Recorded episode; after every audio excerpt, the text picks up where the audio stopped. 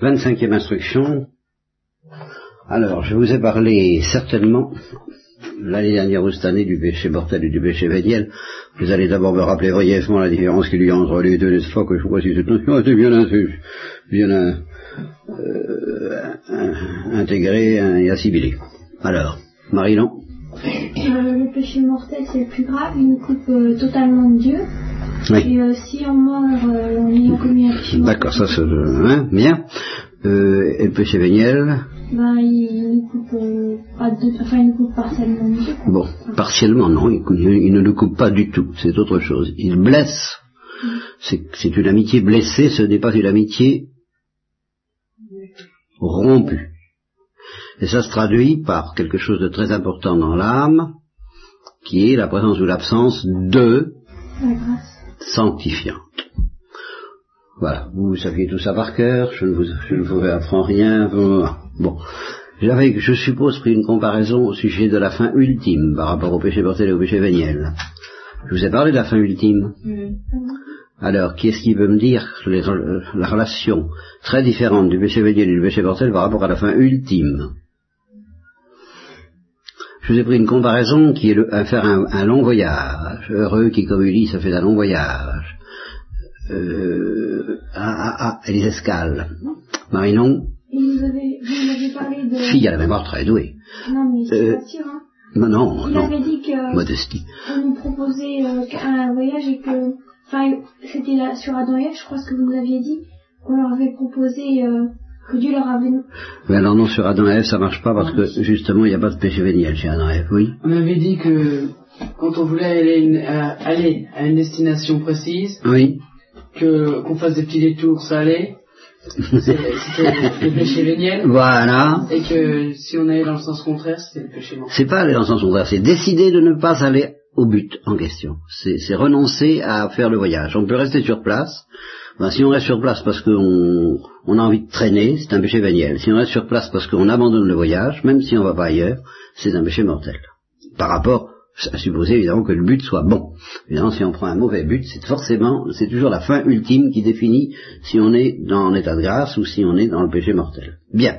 Alors, ceci étant, j'ajoute une nuance importante qui va préparer ce que je vais dire par la suite, c'est que le, il y a plusieurs sortes de péchés véniels, il faut faire très attention. Il y a des péchés véniels qu'on appelle délibérés, c'est-à-dire que on dit, ben évidemment, euh, je fais de la peine au bon Dieu, je fais de la peine à, à la Sainte Vierge, au Christ, je fais de la peine à telle personne, à mes parents, mes frères, mes sœurs, mes amis, euh, ou je me fais pas du bien à moi-même, mais tant pis, c'est pas un péché mortel, donc euh, l'on l'air. Hein Alors je reste deux jours de plus dans ce dans ce port où je fais un détour inutile, tant pis si ça fait de la peine à tout le monde, ça m'empêche pas d'avoir toujours pour but le vrai but du voyage, donc euh, je suis en état de grâce, donc euh, qu'on me laisse tranquille, c'est qu'un péché véniel, c'est tout. Bon, alors ça, ça s'appelle un péché véniel délibéré.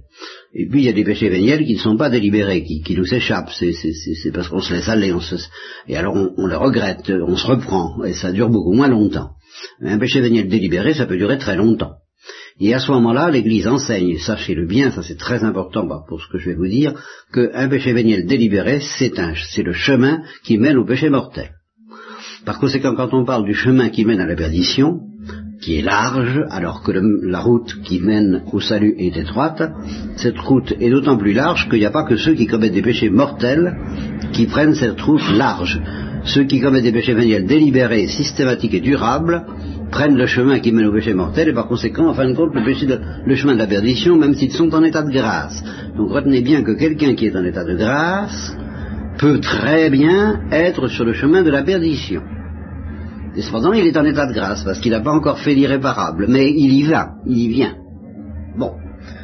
Alors, ceci étant posé ou rappelé, je voudrais, à propos de l'évangile, vous apprendre une différence, une notion qui, qui m'est personnelle, mais que vous trouverez vérifiée dans l'évangile. Enfin, vous ne la trouverez pas dans les catéchismes, dans les théologies, et pour moi, je la trouve de la plus grande importance dans la pratique c'est la différence entre ce que j'appellerais les péchés visibles et spectaculaires et les péchés invisibles. Alors, donnez-moi dans l'Évangile des exemples de péchés visibles et spectaculaires. Péché de. Ah oui, alors là, il n'y a pas de doute. Ça, c'est visible et, spectaculaire. Mais euh, justement, le péché de Judas euh, a été de toute évidence précédé d'un péché invisible, car il n'est pas, on n'en vient pas comme ça du jour au lendemain à trahir Jésus-Christ. Et il a suivi la troupe des apôtres pendant plusieurs mois, sans que qu'on puisse savoir ce qu'il avait au fond de son cœur. Il y avait donc des péchés invisibles en lui. Et puis un beau jour, c'est devenu visible. Bon, je pense à d'autres péchés visibles. Ah oui, sauf que c'est pas dans l'Évangile, mais c'est dans le Nouveau Testament. Eh, alors là, oui, ça, la, la persécution à l'égard des chrétiens, ça, c'est un péché visible. Alors là, très net.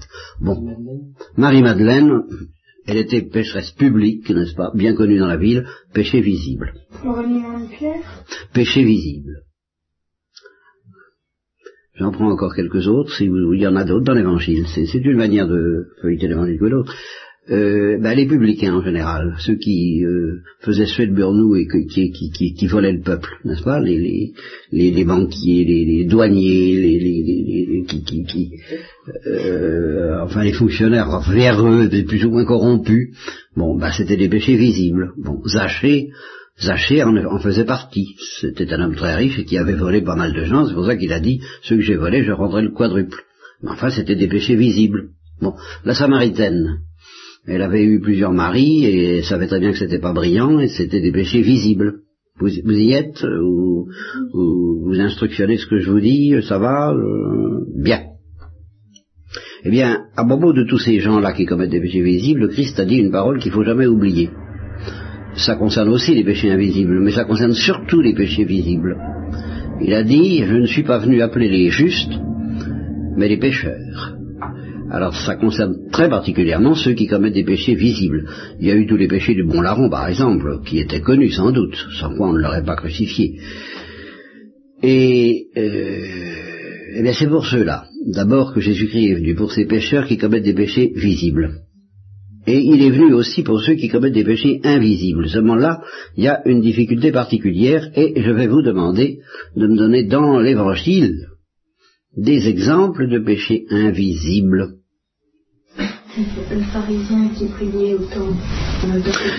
C'est juste. Car cette prière, on ne savait pas ce qu'il y avait dedans. Euh, évidemment, il y avait des prières publiques claironnées à haute voix avec des phylactères et des grandes franges et qui manifestaient qu'ils étaient des hommes très pieux, mais la prière évoquée dans l'Évangile était une prière justement dans son cœur. Je ne suis pas comme ce publicain. Ça, il ne le disait pas, mais il le pensait. Péché invisible. D'accord. Euh, ah, c'était très, c'était très visible dans l'Évangile. Il est dit qu'ils injuriaient Jésus-Christ. Alors là, sous cet angle-là, euh, tous les deux d'ailleurs. De sorte que la, seule manière de concilier les évangiles là-dessus, c'est de penser que le Bolaron s'est repenti en cours de route. Qu'il a commencé par se révolter lui aussi, et puis qu'il s'est repris et il s'est dit, après tout, nous l'avons mérité, tandis que lui, il n'a pas mérité. Bien. Alors, pas, euh, Ponce Pilate, non, non. Oh, c'est pas, c'est pas invisible, ça. Non, il y a deux, il y a deux péchés. L'un dans une parabole, euh, qui, qui, est un péché invisible, parce qu'il est invisible de celui-là même qui le commet. Puis un autre, alors qui est le type même. Ah, oh, oh, oh, non, non, puisqu'il a rouspété. C'était visible.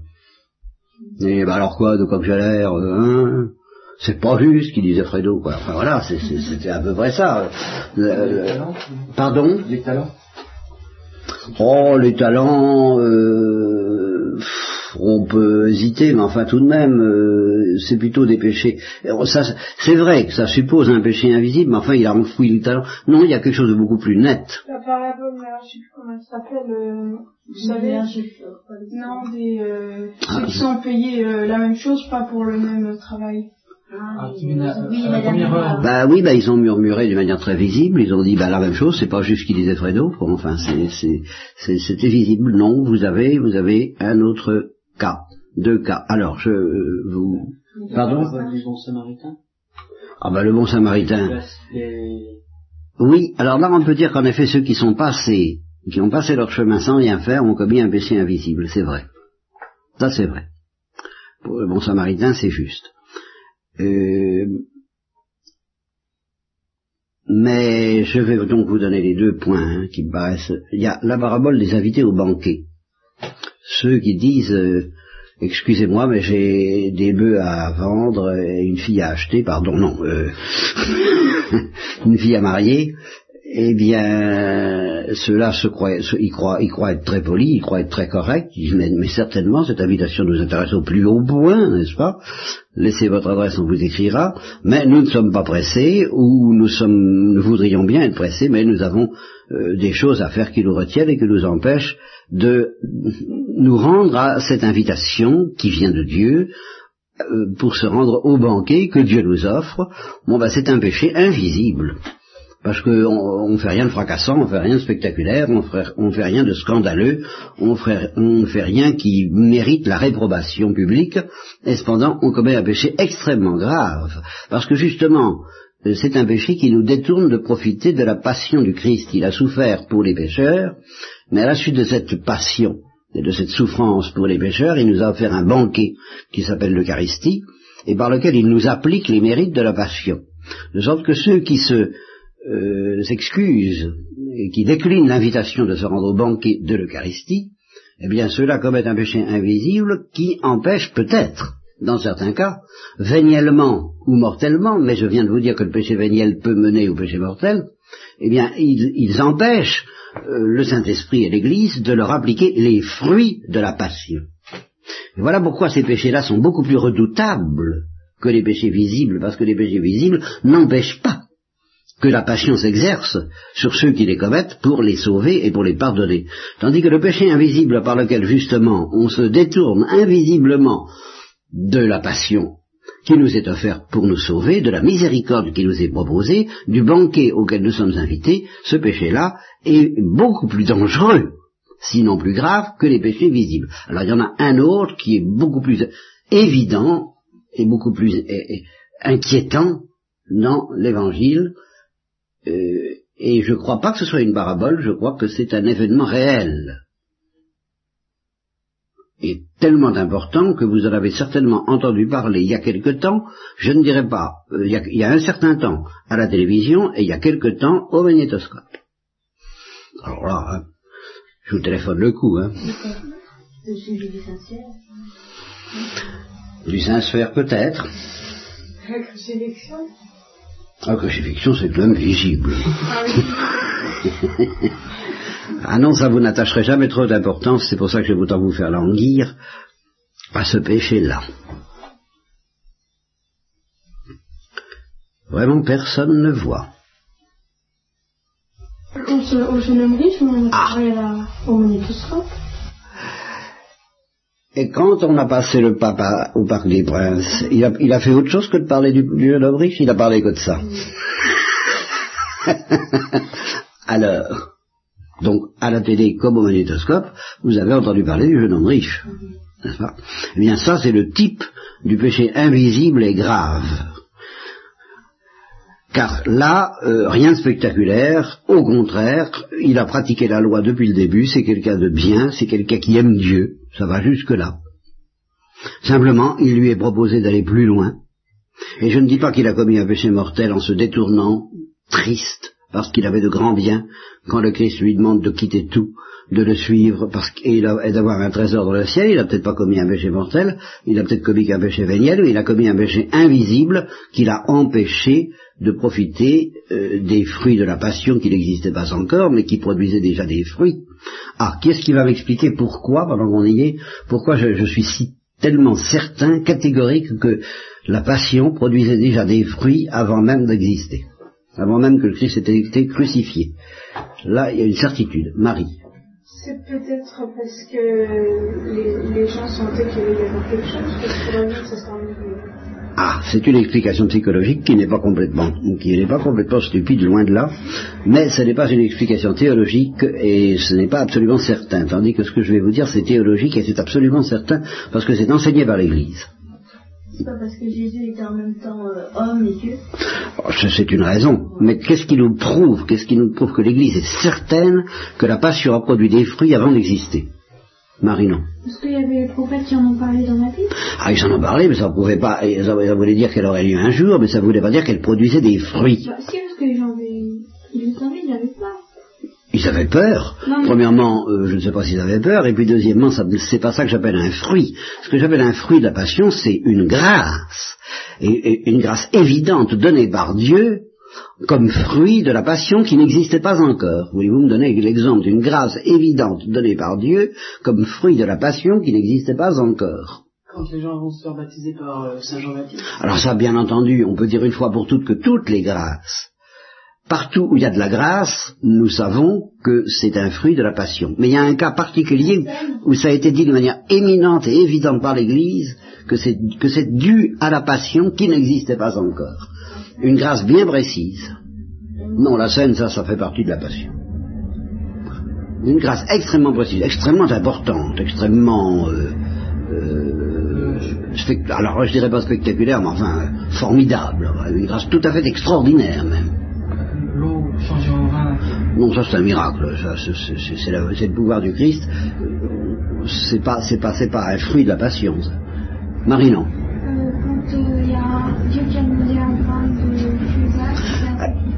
C'est une figure de la passion. Et par ailleurs, il a fallu une grâce. Donc euh, nous pouvons penser qu'en effet, c'est un fruit de la passion. Enfin, l'Église l'a pas dit officiellement et solennellement. Tandis que là, l'Église l'a dit solennellement.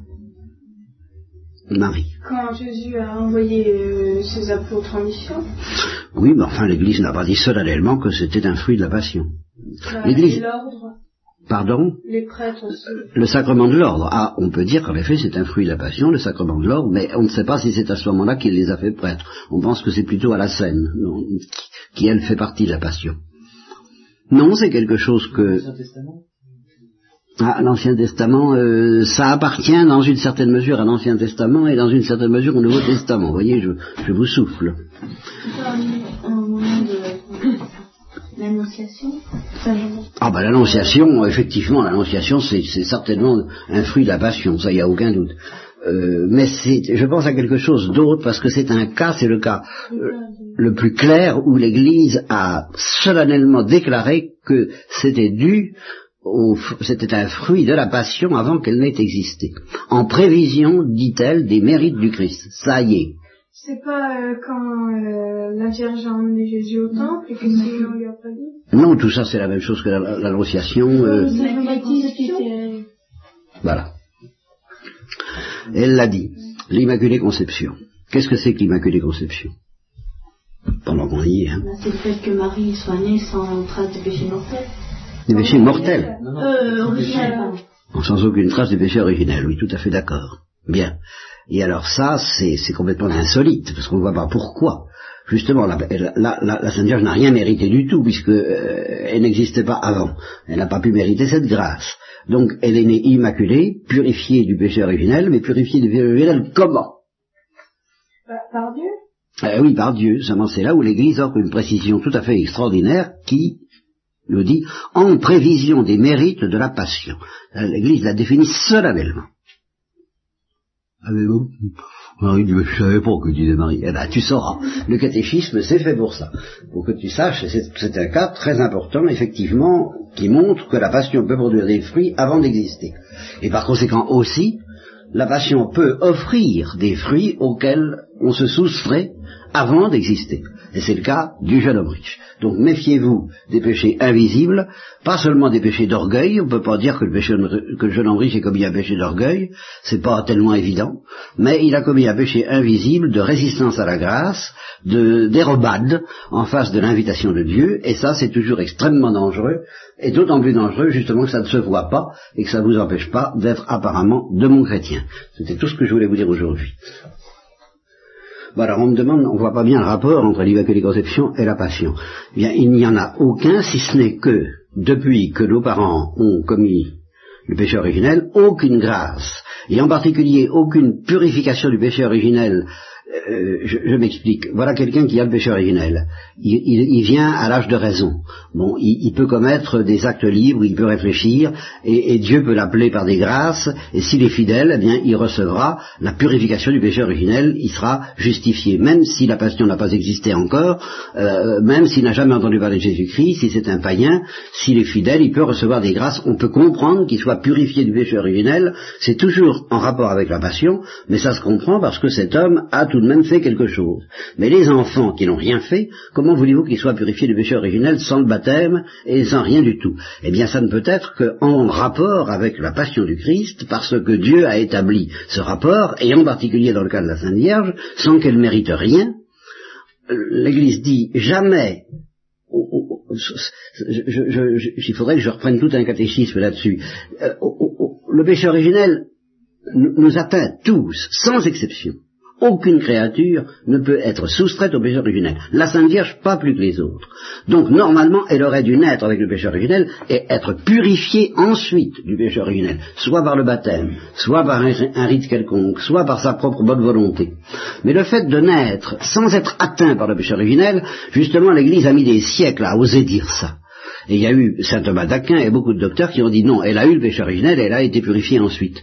Le fait qu'elle ne l'ait jamais eu, alors ça, ça paraissait invraisemblable parce qu'on disait toute âme ne peut être purifiée du péché originel que par la passion du Christ. Comment voulez-vous qu'elle le soit alors que la passion n'existait pas encore? Et c'est là que l'Église répond, eh bien c'est parce que Dieu prévoyait la passion du Christ. Il n'y a aucun autre rapport si c'était dans la pensée de Dieu et que, c'est le bon plaisir de Dieu de déclarer que cette créature qui serait sa mère viendrait au monde sans être atteinte par le péché originel, mais non pas sans rapport avec la passion du Christ, en vertu des, mérites du Christ, mais pensée par Dieu, elle a été purifiée d'avance, mais elle a été purifiée quand même. C'est-à-dire qu'elle aurait normalement dû avoir le péché originel, et que par conséquent elle a été sauvée comme nous du péché originel. Tandis que si on ne dit pas ça, alors on dira, bah, la Sainte Vierge n'avait pas besoin de, la passion du Christ pour être sauvée. Elle avait pas, la, passion du Christ, elle ne servait à rien parce qu'elle, elle était innocente. Donc elle n'avait pas besoin de la passion du Christ. Et c'est ça que l'Église n'a jamais accepté qu'on dise. La, Sainte Vierge avait besoin de la passion du Christ comme tout le monde, car on ne peut pas être sauvé en dehors de la passion du Christ. Mais, eh bien, elle a été sauvée en vertu de la passion du Christ prévue par Dieu. Je ne sais pas si je m'explique à peu près clairement. Ça veut dire que, enfin, si on peut employer le mot, et qu'elle était valide autant avant qu'après. Oui, quoique d'une façon différente, parce que depuis, pour tous ceux qui sont évangélisés, ça n'est valide que par le baptême. Voilà.